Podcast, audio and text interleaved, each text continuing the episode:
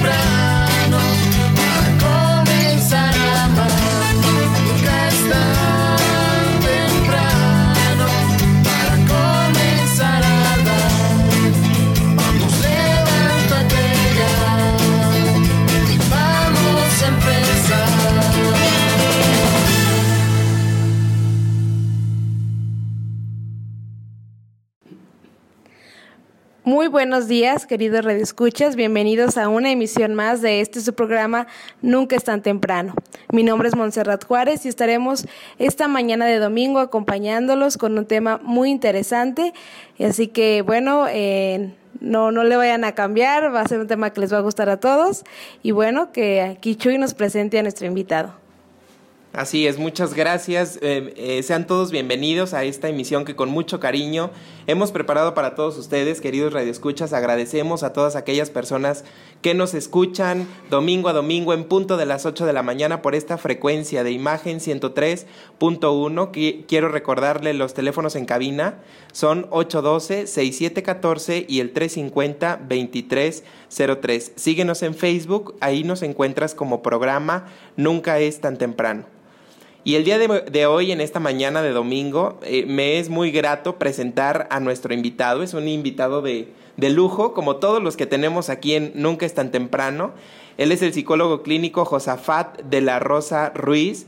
Él, eh, bueno, es originario de Guadalcázar y actualmente participa en muchos proyectos, eh, pues psicológicos y de ayuda comunitaria que, bueno, más adelante también nos va a estar compartiendo. Buenos días, Josa, ¿cómo estás?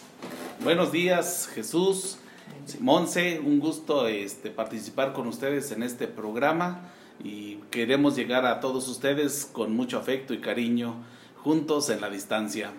Así es, y más en estos tiempos de contingencia que de pronto pareciera que estamos muy alejados, pero que estas cosas y por estos medios es como nos podemos unir. Josa, pues bueno, el programa se titula En la madre está el padre, ¿no? Y sabemos nosotros que eh, mucha de nuestra educación parte de una mujer que al final pues es la que está como al cuidado de nuestra crianza. ¿De qué trata esto, Tojosa? Mira, Jesús y Monse y todo el público que nos escucha. Vivimos en una en México y México por culturalmente pues es un país este muy maternalista. Eh, la mujer añora o extiende la su maternidad. Por eso podemos ver que, el hijo se casa o la hija se casa y la mamá sigue cuidando ahí a los nietos y es una manera de extender su maternidad. Muy diferente a la madre norteamericana o la madre anglosajona, que ella este, fantasea su eterna juventud. Nosotros por cultura, pues es, la mamá es la que tenemos ahí siempre presentes y prueba de ello es de que si te fijas, el 10 de mayo todo mundo celebra a la madre y madre por aquí, madre por allá, aunque hay de repente unas ambivalencias muy fuertes. Eh, queremos a la madre tanto que este, la festejamos, y, pero llega un momento en que también eh, utilizamos peyorativos, ¿verdad? Cuando decimos esto ya no vale mamá, ¿verdad? Sin embargo, el, el día de 10 de mayo todo el mundo la festejamos, entonces parece que hay una ambivalencia. Pero es la madre la que se encarga de la educación, se encarga de dar el concepto de sí, el de fortalecer, el que los hijos tengan un yo fuerte. No por eso demerita la figura paterna, porque también tiene su rol este, dentro de la formación en, la educación del hijo. Eh, cuando decimos que en la madre está el padre, es este, si nosotros vemos culturalmente, eh, cuando vamos a casa y vemos a papá, decimos, híjole, ahí está papá, por eso decimos, en la madre está el padre. Y también lo podemos utilizar este, como pregunta, ¿verdad? Oiga, en la madre está el padre, porque cuántas madres solteras están, y sin embargo, ahí está la figura del padre. Y la otra parte de afirmativa, en la madre está el padre. Entonces voy a explicar. Este, cuando la madre nos habla del padre, el hijo está sumamente contento porque nos dice, mi hijo, tu papá va a venir, tu papá te mandó esto, tu papá te quiere mucho. Y entonces, aunque el padre muchas veces no dijo eso, que me quería, pero yo le doy crédito a la mamá cuando me dice que mi papá me quiere. También puede pasar lo contrario. Cuando mi madre me dice, tu padre no te quiere, también le creo a la madre. Y entonces a- se genera muchas veces un rencor y un resentimiento hacia el padre por el discurso de la madre. Entonces, este, qué importante para todas esas madres, ¿verdad? Que hablan del padre. Ya después el hijo va creciendo y pues se va, dando, se va dando cuenta si en verdad los saludos, aquellos que me daba la madre, eran verdad o, o nada más este, era el, el quererme fortalecer ese yo, ese para que yo me desarrollara como un, un hijo este, fortalecido y con menos resentimientos. Este, la madre, si se fija, bueno, si podemos ver, o sea, cuando nuestra madre eh, está presente en los alimentos. Hay veces que vamos a una cocina y dice, estos chilaquiles se parecen a los que hace mi mamá o no se parecen. Es decir, mi mamá guisa No tienen sazón. No tienen sazón como el de mi mamá. Exacto. Pues claro, pues es el primer sazón que probaste en tu vida, pues entonces llevas a tu mamá hasta en la comida, ¿no? Claro. Y vale, vale mucho este, ese, ese reconocimiento que le hacemos a nuestras mamás, ¿verdad? Este, el poder descubrirlas en, el alimento, hasta en los logos podemos ver cuál es el logo del Seguro Social. Pues es una madre, ¿no? Del ISSSTE también es una madre. Y pues el padre brilla pro un poco, sin embargo está inmerso este, en la educación que nuestra madre nos da. No sé si te vaya quedando claro, Jesús, o algo que me quieras eh, preguntar, o tú, Monse. Sí, la verdad es que, bueno, me sorprende esta parte donde dices que en Estados Unidos o anglosajones, hasta el hecho de ver una película y se ve que el padre tiene la autoridad. Y en México, yo me acuerdo la de Coco, que sale la abuelita con la chancla y es como que, pues, eh, se le respeta, ¿no? Entonces, eh, ¿por qué en México precisamente la madre tiene esa figura, como dices, sin dejar a un lado el padre? Ah, mira, pues este, ah, eh, la madre, si nosotros eh, revisamos, por ejemplo, la diosa, la diosa azteca, la Tonanzi, es una mujer. Y también, si nosotros nos fijamos en San Luis Potosí, si vemos a la Huasteca, podemos eh, ver que este, la mujer es eh, muy representativa en la cultura. Tan es así que tenemos, eh, por ejemplo, Tamazopo, podemos decir, es la casa del sapo, pero Tamazunchale es la casa de la reina. Entonces, cu- curiosamente, la mujer está ahí presente porque es la primera de estar cercana, es la primera que conoce el hijo. Nueve meses dentro del vientre, luego sale y hay un, todavía un cordón umbilical y que si ese cordón umbilical es- este, no se corta, llamemos así simbólicamente, llega a haber un apego tan importante o tan patológico. Tan peligroso es estar muy apegado a la madre como muy despegado, pero todo eso tiene que ver de qué manera la mamá va educando a- al hijo y va haciendo ese, ese desapego que le llamamos nosotros emancipación de los hijos, es decir, que el hijo aprenda a volar, aprenda este, a luchar por sí mismo, pero gracias a la manera en cómo educó la, la madre. Y esto es por cuestión de cultura y por cuestión de religión, pues mira, este, no podemos eh, quitar de, este, eh, el ojo en que somos guadalupanos. ¿sí? Hay quien dice que también tienen que ser este, de cierto este, eh, equipo futbolístico, pero guadalupanos somos hasta el, hasta el tuétano, ¿no? A guadalupanos. Y podemos verlo, podemos ver este, en, la, en las vivencias mismas, ¿no? Este, en las comunidades este, hay este, la devoción al Santísimo Sacramento y la gente, tres, cuatro gentecitas, pero saca a la Virgen de Guadalupe y vas a ver cómo la gente ahí. Entonces, pues bueno, es, es importante cómo la madre este, está ahí presente y culturalmente, este, pues así lo somos. Y que si se aprovecha esto, bueno, pues la madre es el, el camino, el encuentro seguro para encontrarnos con el Padre. Sí, tienes razón. Y Fíjate que yo me quedé pensando en esta eh, afirmación o, o en esta de pronto hasta amenaza que hacen las mamás, ¿no? Ahí viene tu papá y en la madre está el padre, ¿no? Y, es cierto porque al final, eh, como, como bien dices, no es restar la autoridad del papá, ni mucho menos, pero al final nos damos cuenta que, pues, eh, esta autoridad de la que pudieran ellas... eh, como tener, también se valen del hombre, ¿no? Para poder este, ir hacia adelante con algún castigo, ir hacia adelante con algún premio también. Sí, claro, este, ese miedo que le tenemos a papá y por eso pues nosotros no tenemos 10 de mayo, si te digas. Este, es, eh, el 10 de mayo hay, veces que eh, todo el mundo lo celebra, pero el Día del Padre, pues hay, hay veces que nos hace el favor de celebrarnos eh, un domingo Una de, junio, ¿verdad? El último domingo de junio, por ahí, este, eh, pues celebramos al Padre, pero la Madre, si te fijas, es más significativa este, por la cuestión cultural. Y, también, como está ese discurso de la madre, es hacernos presente al padre, pero también en muchas ocasiones es, hay ausencia del padre. Y hay ausencia del padre que hasta lo utilizamos en un, en un discurso de, doble vínculo, o más bien de ambivalencia. ¿Cómo lo hacemos? Pues este, no sé si te has fijado, este, cuando hay una fiesta dice, me la pasé bien padre. Y, y, este, decimos, bien padre, pero en alusión a quién, pues a ese padre que tenemos en deseo, ¿no? Anhelamos la presencia del padre, que la traspolamos cuando la pasamos muy a gusto, esto está bien padre, este, la fiesta estuvo bien padre, este, qué padre se, Mm. se celebró este ambiente, ¿no? Pero no es otra cosa que el deseo de ver la presencia del padre.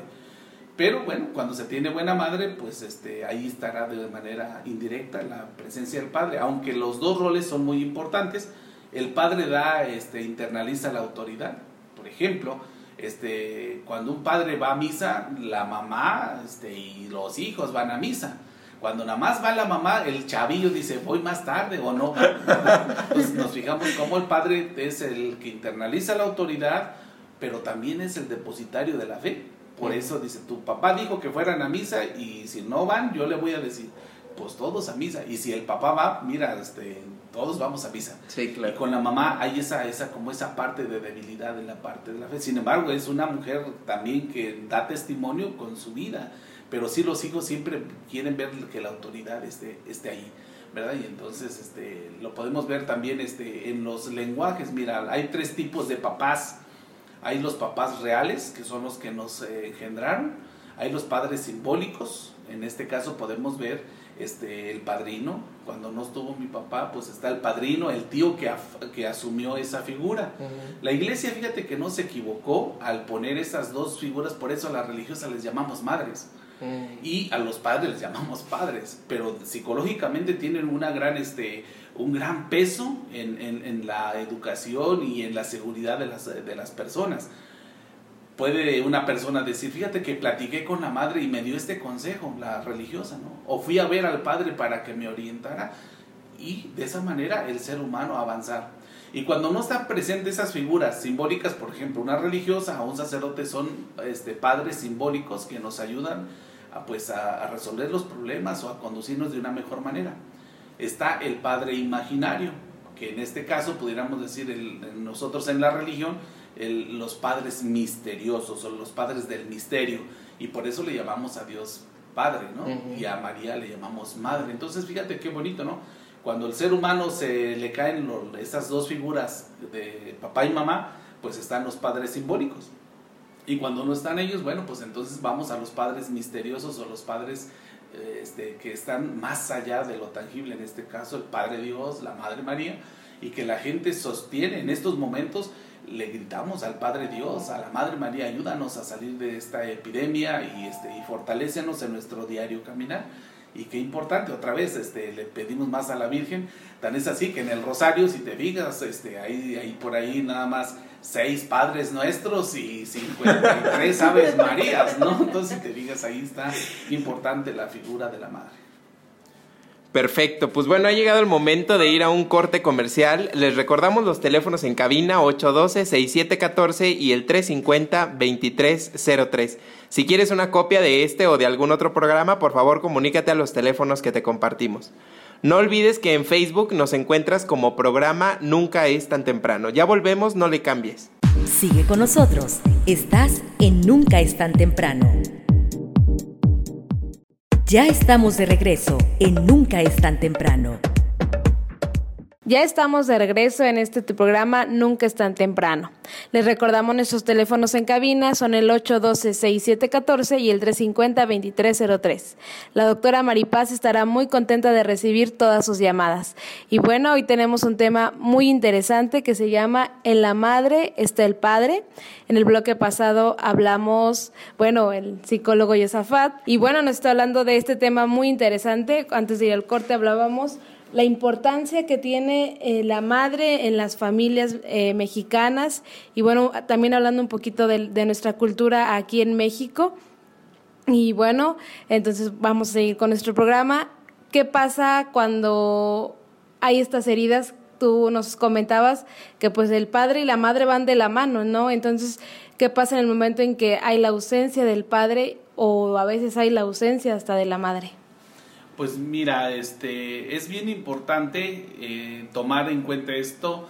Eh, dentro de nuestra cultura sí somos de una cultura muy maternalista, pero eso no anula la figura importante del padre. Pero ¿qué pasaría si los hijos este, están bajo el cuidado del padre? ¿O qué pasaría si los hijos están nada más bajo el cuidado de la madre? Siempre en este caminar va a haber una figura que asume esa falta de una manera no total, pero de, este, de manera que sea funcional la persona o el hijo este, en su vida. Te voy a poner un ejemplo. Este, si unos hijos están nada más con la mamá, la figura paterna puede estar de manera muy visible en un tío, en el padrino, este, en el sacerdote, en el maestro, y el, el chavillo se identifica y entonces va viendo esa figura que está ahí o a la inversa, el papá este, queda de responsable de los hijos, pues siempre va a estar la tía, la abuelita, y ahí están este, cubriendo esa parte o esa falta, que lo ideal es que esté el papá y la mamá. Y, y los roles son muy importantes, los roles son bien importantes porque no, cuando no se asumen los roles, entonces pues aunque estén presentes hay una presencia física, pero una ausencia emocional, educativa, formativa el hecho de que vivan los dos en el mismo techo, pero si no está, cada quien asume su rol, pues también puede ser peligroso. De nada sirvió que estuvieran presentes cuando no hubo esa, esa formación este, funcional o integral en la familia. El rol del papá es dar, eh, internalizar la autoridad y ser depositario de la fe. El rol de la mamá es este, dar el concepto de sí, fortalecer la autoestima que yo le digo este, formar el yo de manera fuerte, de manera sólida. Este, si el chamaco crece con un yo fuerte, el día de mañana no va a tener este, problemas de autoestima. Entonces, qué importante es que desde la niñez se les vaya formando eh, con un yo fuerte gracias a los roles de, de padre y de la madre y que en algún momento pues eh, va a haber alguna sola figura pero que va de manera muy este eh, de una manera encubierta esa formación. Y podemos decir este hay veces que escuchamos no este yo fui padre y madre. Y yo les digo a ver a ver no usted no puede ser padre o madre y madre. Usted o es buena madre o es buen padre y entonces cuando es buen padre usted sacó adelante a sus hijos. Si usted es buena madre sacó adelante a sus hijos. Pero el rol del padre solamente el padre lo puede hacer o una figura eh, simbólica en este caso. Este, y lo podemos ver algunas de las heridas que están los niños, que los niños van creciendo es cuando se les anula este, el que son importantes en la vida. Qué importante es que una mamá le diga a su hijo, qué bonito estás, te quiero mucho, eres mi rey, este, eres el más lindo del mundo. Porque eso le va dando fortaleza, le va dando, le va definiendo su yo de una manera fuerte, de una manera sólida, de una manera que se pueda defender en la vida.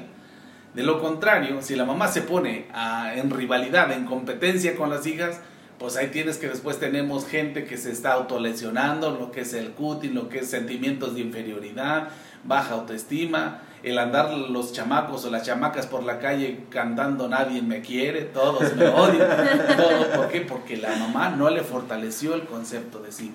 O también muchachitos o muchachitas que no, este, no viven eh, de manera este, lo, permanente los valores o de manera fuerte los valores. ¿Por qué crecieron sin la disciplina, sin la autoridad este, que el padre tenía que asumir? Yo este, a la disciplina le llamo este, que la disciplina es la cara invisible del amor porque en la disciplina nos cuesta mucho descubrir el amor de papá o de mamá, ¿no? Pero es un valor que debe, no se debe de, de anular. La disciplina es la cara invisible del amor, venga del padre o venga de la madre. También hay algunas heridas que este, ocasionan los, eh, ocasionamos los papás cuando este, le decimos al niño, le anulamos. Eh, cuando le decís, eres un burro de primera, o sea, de ahí, de ahí estamos forjando una herida. Y eso muchas veces tenemos que tener cuidado porque, pues mira, si yo le digo burro a mi hijo, la pregunta es de dónde sale ese burrito, ¿no? Entonces, de manera encubierta yo también estoy diciendo que soy, yo soy un burro. ¿Qué pasa si le digo a hijo, oye, este, bueno, pues hoy sacaste un 4, ¿cómo te puedo ayudar para poder sacar un 6 de perdido, ¿no?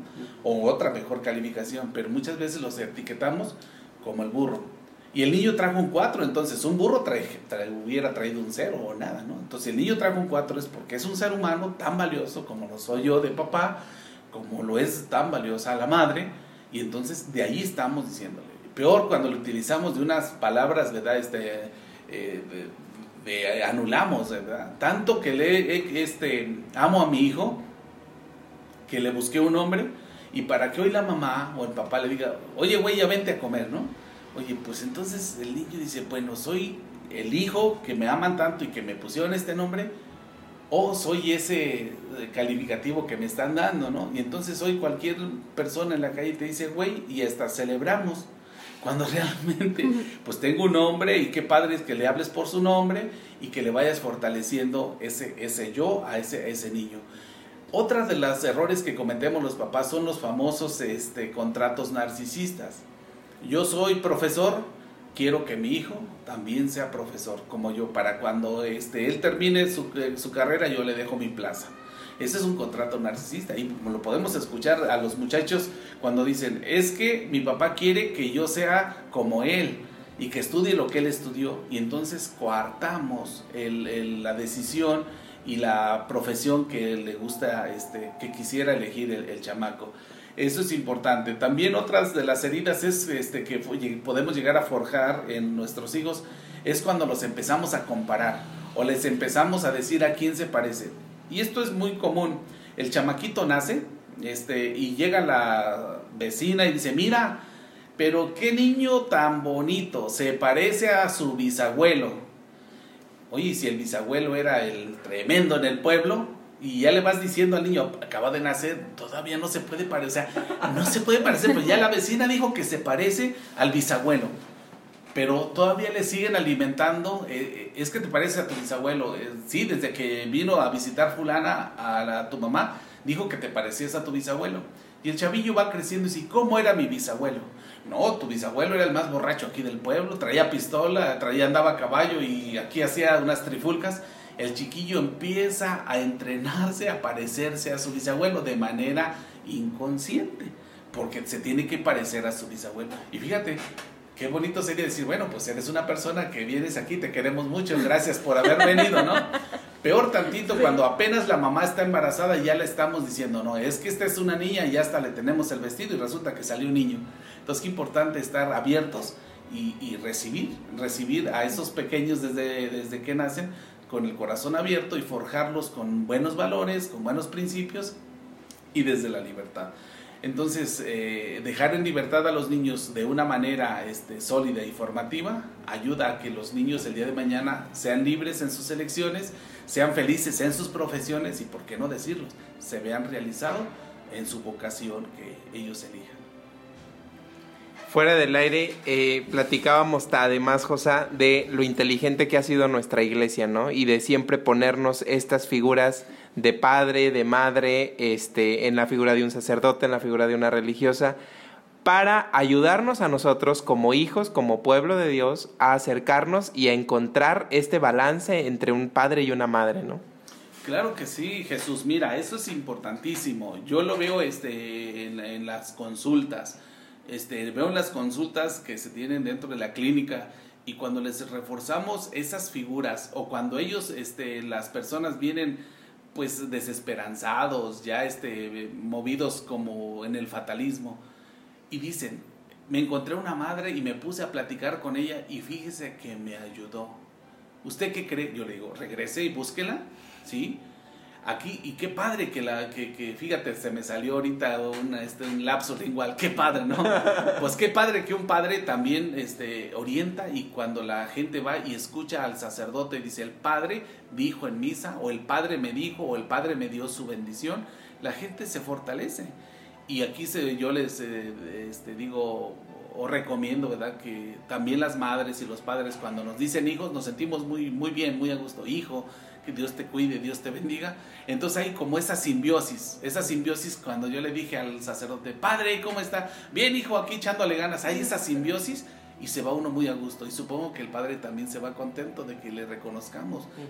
Que como lo que es ese Padre, no tan solo en la fe, sino también muchas veces nos ayuda en la parte humana. Y, y- y las religiosas, pues también, ¿ah? que nos digan hijos y nosotros nos sentimos muy contentos por también llamarlos padres y madres. Sí, claro. Pues bueno, este bloque se ha ido rapidísimo y ya es momento de irnos a un corte comercial. No le cambien, están en su programa Nunca es tan temprano. Les recordamos nuestros teléfonos en cabina 812-6714 y 350-2303. Si quieren una copia de este o de algún otro programa, pueden escribirnos en nunca es tan temprano hotmail.com o también a través de nuestra página de Facebook, programa Nunca es tan temprano. Ya volvemos. Estás escuchando Nunca es tan temprano. Ya estamos de regreso en Nunca es tan temprano. Ya estamos de regreso en este tercer bloque de tu programa Nunca es tan temprano. Estamos el día de hoy platicando de un tema muy interesante. Eh, el tema se titula En la madre está el padre y está con nosotros eh, el psicólogo clínico Josafat de la Rosa Ruiz, eh, quien es originario de Guadalcázar y bueno, ahorita nos va a compartir los datos de su clínica que se ubica aquí en San Luis Potosí para todas aquellas personas que eh, pues deseen atender algún tema psicológico, afectivo, trauma, etcétera. Pues bueno, más adelante Josafat nos va a estar compartiendo sus datos. Pero ahorita el tema que estamos platicando es un tema que pues seguramente nos hizo pensar en algunas eh, acciones o en algunas reacciones que hemos tenido con, nuestros, con nuestra familia, con nuestros hijos, con los más cercanos. Eh, y, bueno, es que realmente en México somos una sociedad que culturalmente eh, somos sumamente maternalistas, pero que también entendemos esta autoridad del padre o de la madre, ¿no? Y, y en el bloque pasado platicamos de algunas heridas que pudieran manifestarse a lo largo de los años y que al final esto pudiera afectar también el desarrollo psicológico de los niños. Y qué importante es irnos dando cuenta de aquellas cosas que eh, a lo mejor las hacemos eh, cotidianas y que ya no vemos o no alcanzamos a ver cuánto daño podríamos estar haciendo a nuestros progenitores, ¿no? Pues sí, eh, es bien importante, ¿verdad? El lenguaje, el lenguaje es importantísimo cómo lo utilizamos con nuestros hijos. No es lo mismo decirle, hijo, te quiero mucho, a, onda, ¿qué onda, güey? Este, vamos a tal lugar. Entonces, son pequeños o grandes estigmas que se van poniendo en los niños. O el llamarles burros, el llamarles tonto, el no sirves para nada, este, eres una huerquilla eh, que no sirves. Entonces, son estigmas que los niños pues van eh, generando sentimientos de inferioridad, baja autoestima, es inseguros al tomar decisiones. Bueno, eh, en la escuela me dicen que soy un niño, que soy este un niño que le echo ganas a la escuela, pero llego a la casa y resulta que porque mi mamá no veo un 10, entonces me dice burro. Y entonces quiere decir que para no ser burro tengo que sacar 10 y pues ándale, entonces hay que echarle ganas a copiar a la escuela, ¿no? Para poder sacar ese 10. Sin embargo, bueno, este, es importante que nosotros los papás no utilicemos estigmas con los hijos, unos estigmas que, que dañen, este, diríamos, este, hasta a veces peyorativos. También el, el utilizar el lenguaje en el desarrollo evolutivo de los niños, eh, o de las personas, o de los hijos más bien. Porque imagínate, eh, me ha pasado que a consulta llega la mamá y me dice, oye, eh, ¿me puedes atender a mi niña este, que trae un problema? Entonces yo digo, pues sí, pásele. Y yo espero que llegue la niña con su muñeca, ¿verdad? Y que tenga problemas de que este, no puede hacer la A o no puede hacer las, el abecedario. Y va entrando una señorita de 24 años, dije, esta niña, te digas cómo se utiliza mal el lenguaje. Muy diferente si me dijera, traigo, este, vengo acompañando a mi hija, tiene 24 años, y este y pues eh, me gustaría que la atendieran bueno ya se busca la manera de, del abordaje no entonces qué interesante lenguaje para ubicar también las etapas del desarrollo evolutivo de los hijos. Pues entonces al niño pues tratarlo como niño al adolescente también como adolescente aunque también este psicológicamente y este ahorita y sociológicamente ha habido una serie de dificultades en la cuestión de la relación entre la madurez y la maduración. Este, hoy podemos ver que los niños eh, se ha acelerado la maduración y se ha detenido o se ha retardado la madurez. Cuando hablamos de maduración estamos hablando de la parte orgánica. Ejemplo, hay niñas de 8 años, 9 años que ya están empezando a menstruar o niños de 10 años que ya tienen eh, su primera eyaculación. Entonces ahí podemos ver que la maduración se aceleró pero podemos ver que ya traen su credencial de lector, o ya tienen las 22 años, 23 años, y no saben qué hacer, qué estudiar, cómo decidir lo que quieren, este, cómo se quieren realizar en la vida. Entonces ahí podemos ver que está retardada la madurez. Hay varios teóricos, este, uno de ellos, eh, Piaget, decía que la madurez llegaba a los 16, Simon Freud a los 18, eh, eh, from, a los 22 y, eh, dice que hay últimamente en un estudio que se realizaba decía que a los 29 se, hasta allá se extendía la adolescencia. Entonces imagínate, muchos hemos de estar contentos porque apenas acabamos de salir de la, de la adolescencia, ¿no? Pero todo eso es, entonces hoy podemos ver más eh, personas o hijos que tienen 25, 26 años y no quieren salir de casa porque pues ahí está resuelta la situación, este, les preguntas, oye, ¿te vas a casar? Este, ¿Vas a ejercer tu carrera? Y no, pues está titulado, pero allí en casa todavía muy cómodos con papá y con mamá. Pero también esto tiene que ver con los papás, ¿verdad? En impulsarlos a que dejen el nido vacío, a la emancipación y que se, se, este, se lancen a conquistar el mundo. Tal vez sí de miedo, pero este, se dice en gestal, se dice, ¿verdad? Lánzate a un vacío fértil, a un vacío, ¿verdad? Que si hay incertidumbre, pero vas con esa esperanza de la búsqueda y de encontrar, de encontrarte nuevas experiencias, nuevas oportunidades de vida, nuevas este, áreas eh, y oportunidades de trabajo. Pero cuando hay ese miedo, porque siempre fuimos unos papás sobreprotectores, que no le pase nada a mi niño, que no le pase nada a mi niña, y peor tantito cuando les tenemos miedo, porque pareciera que estamos pasando por una, este, una brecha de que somos los padres que en el siglo pasado le tuvimos miedo a nuestros papás y ahora somos los papás que le tenemos miedo a nuestros hijos. Porque qué va a pasar si se trauma, este, y no, cómo se, va, va de la casa. si se va de la casa, este, se va a ir a estudiar a otro país y quién le va a preparar su lonche, quién le va a planchar. Entonces, también eso es cuestión de los papás, ¿verdad? Que no los impulsamos a que se vuelvan unos triunfadores.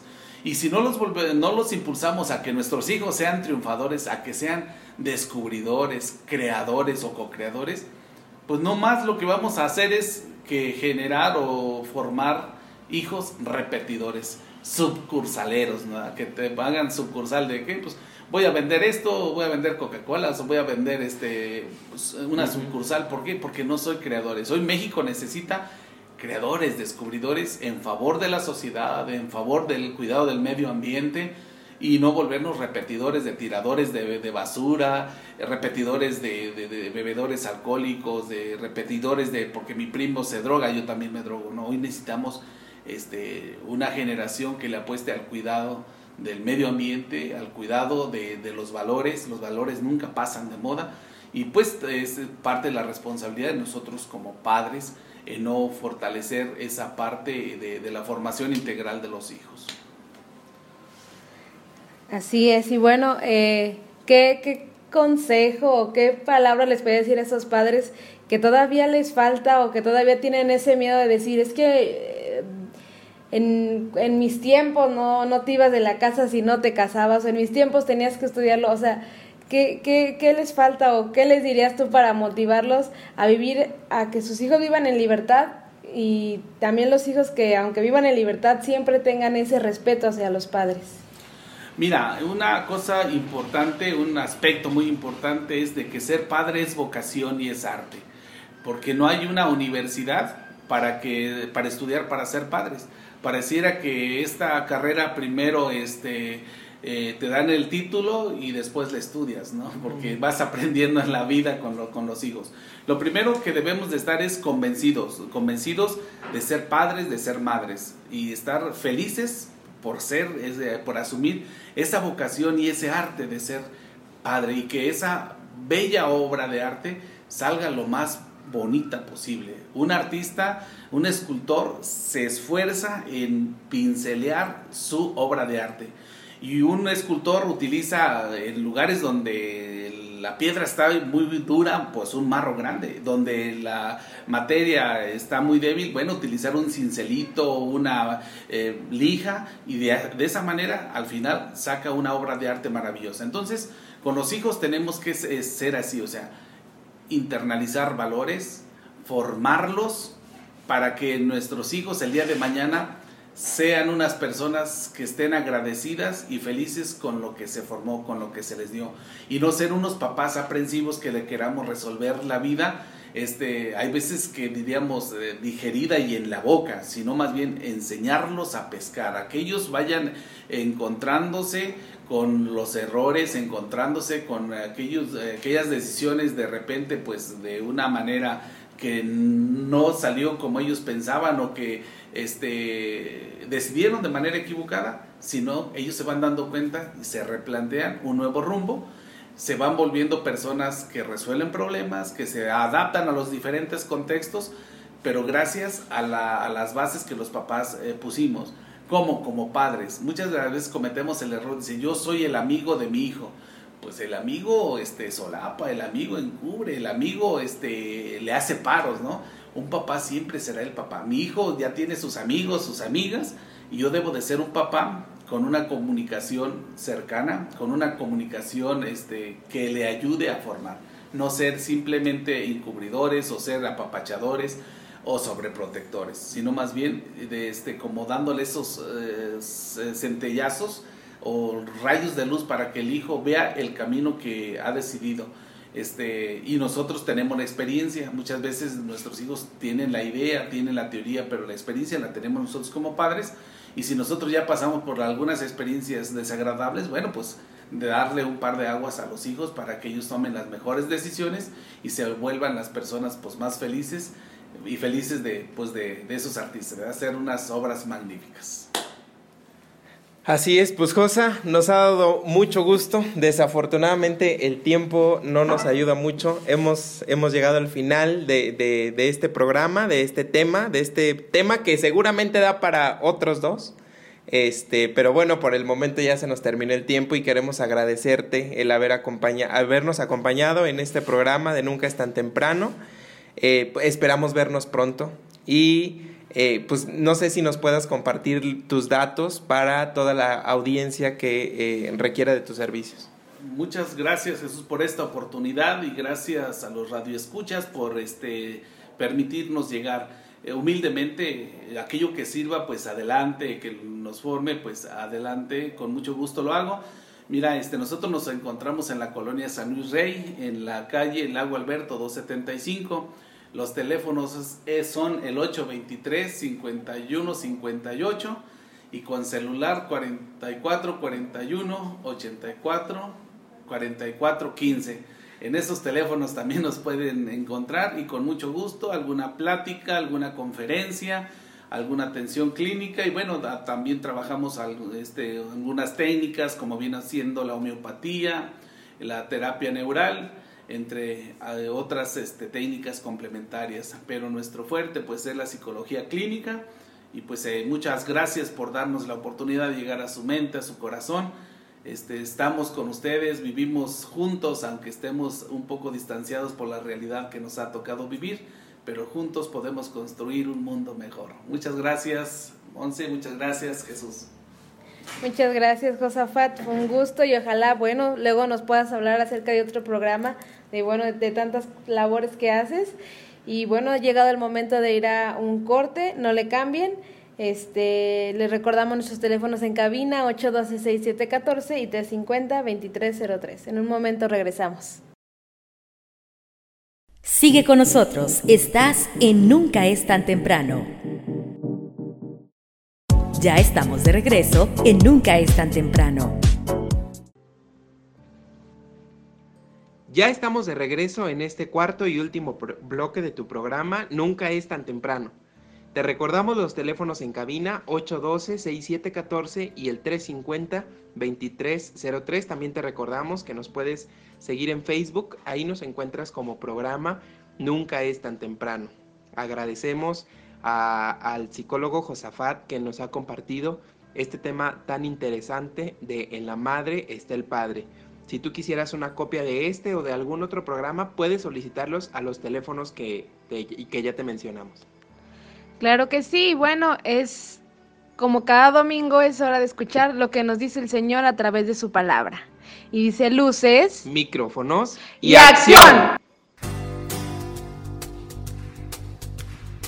El Evangelio La palabra de Dios es alimento para el alma. Escucha el Solo por nunca es tan temprano. Del Santo Evangelio según San Mateo, capítulo 22, versículos 1 al 14. Que el Padre de nuestro Señor Jesucristo ilumine nuestras mentes para que podamos comprender cuál es la esperanza que nos da su llamamiento. En aquel tiempo, volvió Jesús a hablar en parábolas a los sumos sacerdotes y a los ancianos del pueblo, diciendo, El reino de los cielos es semejante a un rey que preparó un banquete de bodas para su hijo. Mandó a sus criados que llamaran a los invitados, pero estos no quisieron ir. Envió de nuevo otros criados que les dijeran, Tengo preparado el banquete, he hecho matar mis terneras y los otros animales gordos. Todo está listo, vengan a la boda. Pero los invitados no hicieron caso. Uno se fue a su campo, otro a su negocio, y los demás se les echaron encima a los criados, los insultaron y los mataron. Entonces el rey se llenó de cólera y mandó sus tropas, que dieron muerte a aquellos asesinos y prendieron fuego la ciudad. Luego les dijo a sus criados, la boda está preparada, pero los que habían sido invitados no fueron dignos. Salgan pues a los cruces de los caminos y conviden al banquete de bodas a todos los que se encuentren. Los criados salieron a los caminos y reunieron a todos los que encontraron, malos y buenos, y la sala del banquete se llenó de convidados. Cuando el rey entró a saludar a los convidados, vio entre ellos un hombre que no iba vestido con traje de fiesta, y le preguntó, Amigo, ¿cómo has entrado aquí sin traje de fiesta? Aquel hombre se quedó callado. Entonces el rey dijo a los criados, Átenlo de pies y manos y arrójenlo fuera, a las tinieblas. Ahí será el llanto y la desesperación, porque muchos son los llamados y pocos los escogidos. Para nuestra reflexión, Feliz domingo para todos. El Evangelio de hoy ha sido tomado del capítulo número 22 de San Mateo y tiene como dos partes. La primera parte es la invitación y la segunda parte es el banquete. Pero hay como una especie de contradicción entre estas dos partes, porque la invitación se hace abierta y la gente la rechaza. Luego la invitación se vuelve como obligatoria, ahí donde el eh, que invita al banquete dice, traigan a todo el mundo, llenen la sala, como sea. Pero después de que llenan la sala, como sea, resulta que hay uno que no tiene traje de fiesta y eso implica que va a ser expulsado. Hay como una contradicción, es decir, si fueron prácticamente obligados a entrar, pues ¿cómo así que no tiene traje de fiesta? Se han dado distintas explicaciones, una de ellas es que los trajes de fiesta eran dados por el que invitaba al banquete, algo así como cuando en una fiesta actual se le da a la gente, qué sé yo, un sombrero o un distintivo que deben portar y que muestra que están unidos en una misma alegría. Yo no quiero detenerme tanto en esa pregunta o en esa, en esa curiosidad, sino en lo que tal vez es el mensaje principal de este Evangelio. Y es que nos cuesta trabajo sintonizar con Dios. Nos cuesta trabajo entenderle sus invitaciones y luego nos cuesta trabajo entenderle sus fiestas. ¿Cuáles son las invitaciones de Dios? Son los llamados que Él nos hace para que escuchemos su palabra, para que aceptemos su amor, para que seamos transformados por su poder. Esas son las invitaciones de Dios. Invitaciones que muchas veces nos quieren llevar o a un retiro espiritual o nos quieren llevar a la lectura de un buen libro o nos quieren llevar a una buena serie de predicaciones en internet. Esos son llamados de Dios y nos cuesta trabajo, seamos sinceros, nos cuesta trabajo sintonizar con las invitaciones de Dios. Pero luego también nos cuesta trabajo sintonizar con su alegría, con su fiesta. Dios nos dice cuál es el tipo de fiesta que a Él le gusta. Hay más alegría en el cielo por un solo pecador que se convierta que por 99 justos que no necesiten o creen que no necesitan conversión. La fiesta de Dios es que el corazón humano vuelve a Él. La fiesta de Dios es la fiesta del papá, del hijo pródigo. Pero ¿te acuerdas cómo el hijo mayor no logra sintonizar con, con ese gozo del papá? No quiere sintonizar.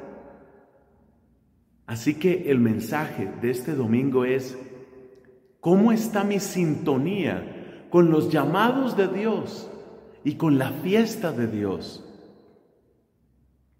¿Dónde está Dios alegrándose en este momento? Por supuesto, eso también me obliga a la otra pregunta. ¿Dónde está Dios entristeciéndose en este momento? Y yo creo que la invitación, el desafío para esta semana es mejorar esa sintonía, mejorar esa conexión con Dios, de manera que yo pueda escuchar sus invitaciones y yo pueda alegrarme de lo que Él se alegra y entristecerme, si es el caso, de lo que a Él le entristece.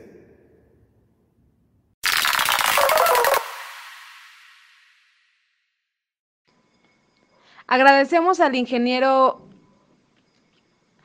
Agradecemos al ingeniero David, a Biel y a todo el equipo que hace posible este melodrama evangélico y también al sacerdote por su agradable comentario. También, bueno, queremos aprovechar eh, el espacio para felicitar a todos los que el día de hoy están celebrando alguna fecha importante. Queremos felicitar a Ana Ceci Lara, que es un radioescucha que, pues bueno, es muy fiel a este programa y que el pasado 4 de octubre estuvo cumpliendo años. También felicitamos a Sergio Rafael y a Uriel, también son seguidores del programa y que este pasado jueves, eh, 8 de octubre, estuvieron cumpliendo años. Eh, muchas felicidades para ellos y también para todos aquellos que celebran una fecha importante el día de hoy. Es así como concluimos este programa de Nunca es tan temprano. Los esperamos el próximo domingo en punto de las 8 de la mañana por esta misma frecuencia, imagen 103.1 en FM. Yo soy Jesús Rodríguez y me ha dado mucho gusto haber podido estar con ustedes. Mi nombre es Montserrat Juárez y nos vemos próximamente en una emisión más de Nunca es tan temprano. Hasta la próxima. Los radioescuchas a sintonizar el próximo domingo. Este es tu programa Nunca es tan temprano.